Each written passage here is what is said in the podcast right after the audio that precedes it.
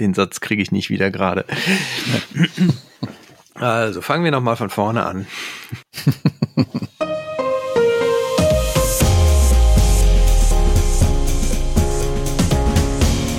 Herzlich willkommen zum Datenschutz Talk, dem Original.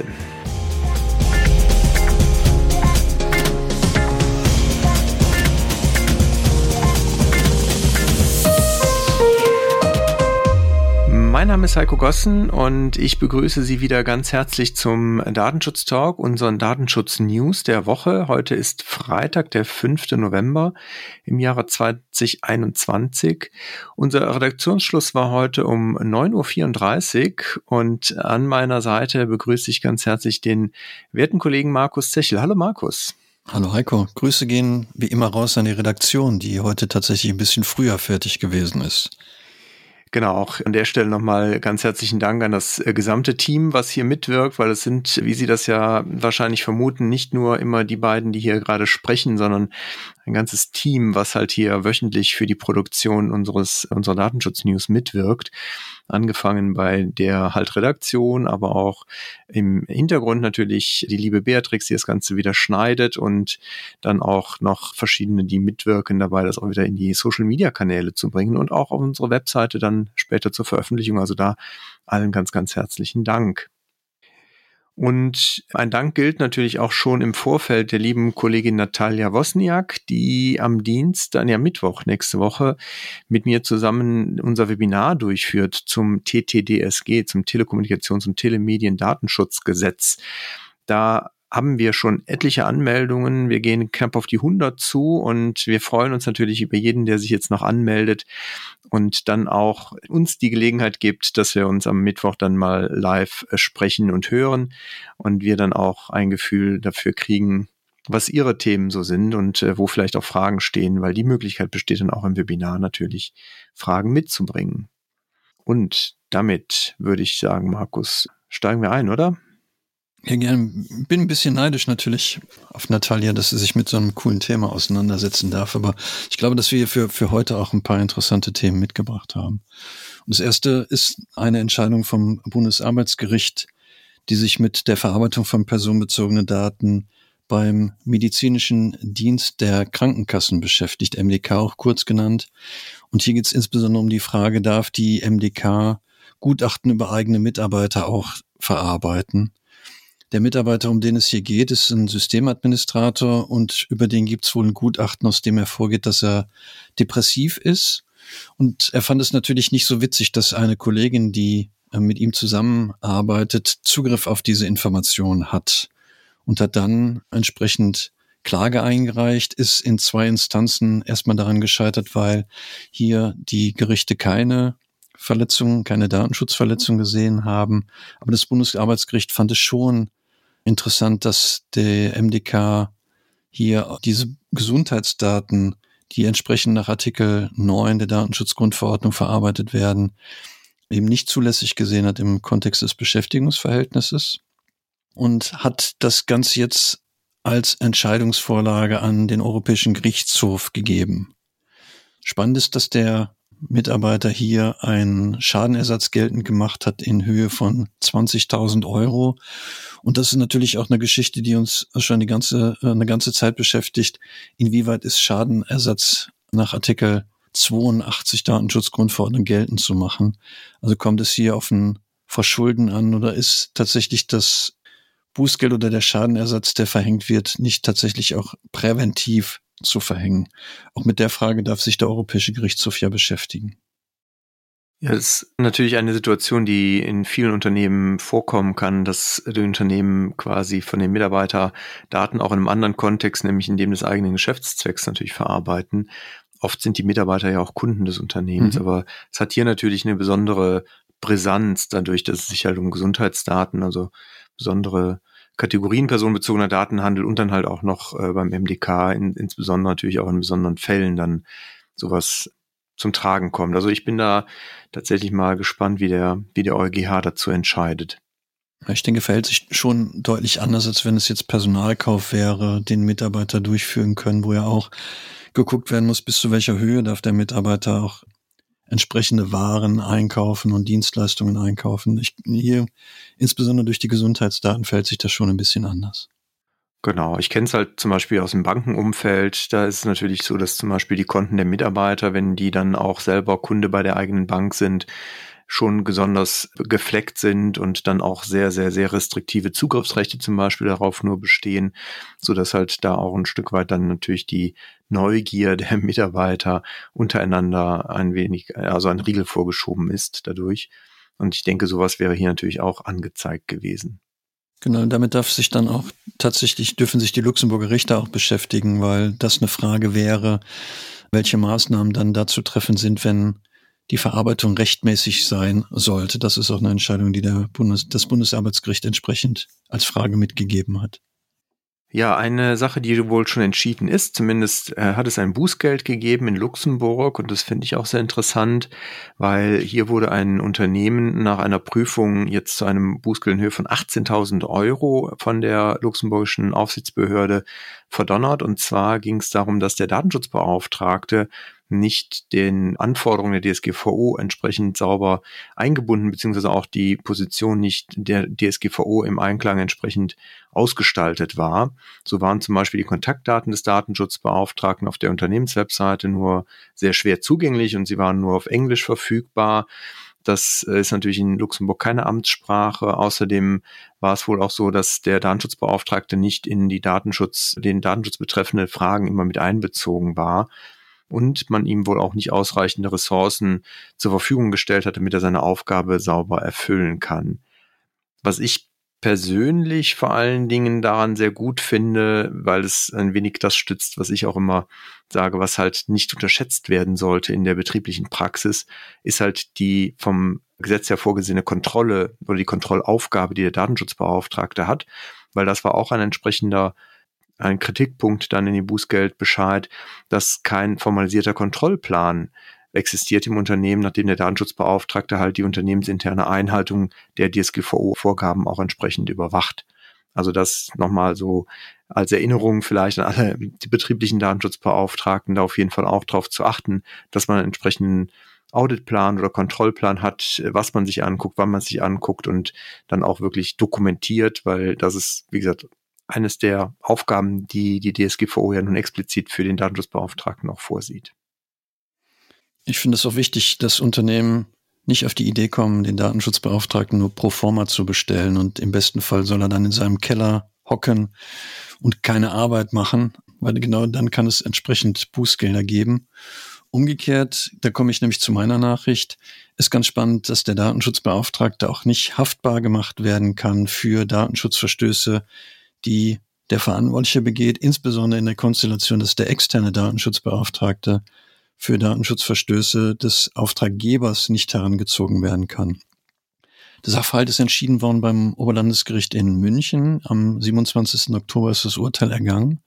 Und Hintergrund ist hier, dass ein Eigentümer die Hausverwaltung verklagen wollte oder verklagt hat, darauf, dass ein Datenschutzverstoß vorliegen würde, weil ja der Kläger der Auffassung war, dass die Beklagte diese Information über den Eigen, das Eigentum und den Namen des Eigentümers hätte nicht, nicht weitergeben dürfen. Hier liegt dem Ganzen zugrunde, dass es wohl in den Wohnanlage zu legionellen Befall gekommen ist und die Hausverwaltung hier die Daten tatsächlich weitergegeben hat, um zu gucken, welche Maßnahmen müssen noch getroffen werden, welche Wohnungen sind davon betroffen. Und das Oberlandesgericht hat entschieden, dass hier tatsächlich gar kein Datenschutzverstoß vorliegt, weil sowohl die Eigentümergemeinschaft als auch die Hausverwaltung durften die Daten verwenden, entweder um einer rechtlichen Verpflichtung nachzukommen oder tatsächlich um die Verarbeitung im Rahmen von einem berechtigten Interesse durchführen zu können. Also von daher liegt grundsätzlich in dem Sachver ähm, Sachverhalt kein Datenschutzverstoß vor. Und was das Gericht aber auch festgestellt hat, ist, selbst wenn ein Datenschutzverstoß vorgelegen hätte, ist der Datenschutzbeauftragte, ob er jetzt intern oder extern ist, eben kein Verantwortlicher und damit kann er natürlich in diesem Kontext auch nicht wegen Datenschutzverstößen haftbar gemacht werden. Was man aber natürlich nicht übersehen darf, dass wenn der Datenschutzbeauftragte seinen Verpflichtungen nicht nachgekommen ist, die mir auch obliegen, was es schon erwähnt. Also es ist ja zum einen so, dass der Verantwortliche auch Kontrollen durchführen lassen muss, muss der Datenschutzbeauftragte natürlich den Verpflichtungen auch nachkommen. Und er kann natürlich dann im Innenverhältnis durchaus wegen Vertrags- oder Nicht-Einhaltung von, von vertraglichen Verpflichtungen in Regress genommen werden. Aber zumindest hat die betroffene Person keine Möglichkeit, den Datenschutzbeauftragten direkt in die Haftung zu nehmen. Wem das jetzt ähnlich bekannt vorkommt wie mir, ich habe eben nochmal nachgeschaut, im Dezember, Anfang Dezember letzten Jahres hatten wir das erstinstanzliche Urteil dazu schon mal hier in den News und das ist ja jetzt die, die Revision dazu gewesen. Also von daher nicht wundern, wir haben keine alten Nachrichten ausgegraben, sondern es wurde jetzt halt nochmal bestätigt. Genau. Spannend ist, dass der Datenschutzguru da als Anwalt unterstützt hat, um äh, das Urteil dann auch so herbeizuführen. Da gehen auch Grüße dann an Schleswig-Holstein. Wir haben offensichtlich die Woche der Gerichtsurteile hier in unseren News. Ich habe äh, nämlich auch noch eins, und zwar aus Niedersachsen, und zwar vom Landesarbeitsgericht Niedersachsen. Es ging hier um einen Kläger, der verantwortlich war für die Dieselmotorentwicklung eines deutschen Autobauers. Jetzt darf man kurz Sie überlegen, wer das in Niedersachsen wohl sein könnte. Mhm. Vor allen Dingen, wenn es um Gerichtsurteile oder Gerichtsverfahren in den USA geht. Da fällt mir keiner äh, ein, tut mir leid. Nee, ich, mir fällt auch keiner ein. Also das Urteil liest sich dahingehend, also es ist sehr umfangreich, muss ich dazu sagen. Es liest sich dahingehend äh, relativ eindeutig. Was ich ganz interessant fand bei dem Urteil selber, zum Beispiel das Geburtsdatum vom Kläger, ist nicht, nicht anonymisiert oder nicht, nicht gekürzt mit zusammen weiteren Informationen. Glaube ich, wird dann sehr schnell klar, wer dahinter steckt, sowohl auf Kläger als auch auf beklagten Seite. Das Landesarbeitsgericht ist zu zwei Ergebnissen gekommen. Also es war auch hier eine Revision und zum einen wurde es halt nochmal hinsichtlich des Auskunftsanspruchs oder des Herausgabeanspruchs befragt und da hat das Gericht festgestellt, dass halt der Herausgabeanspruch nur nach den Angaben, also der nach Artikel 15 Absatz 3 besteht, bezieht sich alleine auf die Angaben, die halt das Auskunftsrecht nach Artikel 15 Absatz 1 entsprechend auch beschreibt. Also ist ein bisschen widerläufig meines Erachtens äh, gegen das BGH-Urteil, was ja da deutlich weiter die, die Ansprüche formuliert hat. Und das zweite ist dann nochmal ein Schadensersatzanspruch, der da festgestellt wurde und die Feststellung, dass ein immaterieller Schaden nach Artikel 82 DSGVO nicht erfordert, dass es hier eine bestimmte Erheblichkeitsschwelle überschritten werden muss.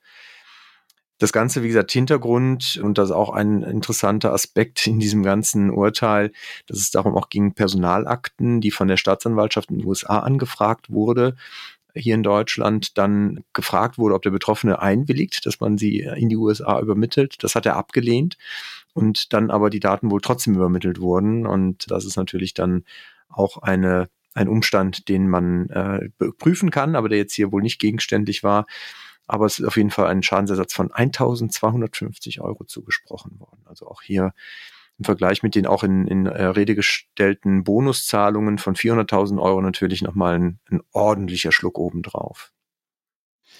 Wieder Artikel 82, Artikel 15, das beschäftigt uns gefühlt schon, schon eine ganze Zeit. Spannend finde ich auch die Frage, wenn eine betroffene Person nicht eingewilligt hat, ob ich dann hilfsweise eine andere Rechtsgrundlage ziehen kann. Ich, wir bei der Migosens vertreten ja die Auffassung eher, dass ich dann nicht über ein berechtigtes Interesse argumentieren kann. Würde mich interessieren, ob es da andere Auffassungen gibt. Dann können wir das gerne mal diskutieren an der einen oder anderen Stelle. Gute Idee. Ja. Urteile ist so tatsächlich noch nicht erschöpft als Stichwort. Ich habe nämlich noch eins. Vom Verwaltungsgericht in Arnsbach habe ich ein, ein Urteil mitgebracht. Hier ging es darum, dass die die Klägerin gerne die Aufsichtsbehörde verklagen wollte, weil sie scheinbar ihren Verpflichtungen nicht nachgekommen ist. Ganz ursprünglich ging es darum, dass ein Rechtsanwalt in einer Honorarverhandlung dem Gericht relativ viele Daten zur Verfügung gestellt hat, insbesondere auch personenbezogene Daten, die für die Klärung des Sachverhalts nicht relevant gewesen sind. Und die Klägerin hat jetzt sich dann an die Datenschutzaufsichtsbehörde gewandt und hat gebeten, Maßnahmen zu verhängen gegen den Rechtsanwalt, weil hier ein Datenschutzverstoß ähm, nach der DSGVO wohl vorlegen würde. Interessant ist, dass die Aufsichtsbehörde dann das geprüft hat und entschieden hat, dass es nicht zu weiteren Maßnahmen kommt, weil sie hier keinen Datenschutzverstoß gegen die DSGVO festgestellt hat. Dem hat sich das Verwaltungsgericht insoweit angeschlossen und hat gesagt, dieser ursächliche Verstoß lag vor der Einführung der Datenschutzgrundverordnung und von daher kann kein Verstoß gegen die DSGVO vorgelegen haben. Dem kann ich mich natürlich nur vollkommen anschließen, weil zu dem Zeitpunkt gab es die DSGVO nicht und deswegen kann man auch nicht schon gegen die DSGVO verstoßen haben. Insbesondere hat aber das Verwaltungsgericht schon, schon festgestellt, dass dem Beschwerderecht, was die betroffene Person hat, nachgekommen ist und hier dann ein Rechtsbehelf im, im Prinzip nicht möglich gewesen ist, weil ja eine Entscheidung der Aufsichtsbehörde zu dem Ergebnis gekommen ist, dass keine weiteren Maßnahmen verhängt worden sind. Finde find ich insgesamt ganz angenehm, dass das Verwaltungsgericht hier nochmal festgestellt hat, dass es eben nicht rückwirkend die Möglichkeit gibt, gegen die DSGVO Verfahren einzuleiten, wenn sie zu dem Zeitpunkt halt noch nicht gegolten hat.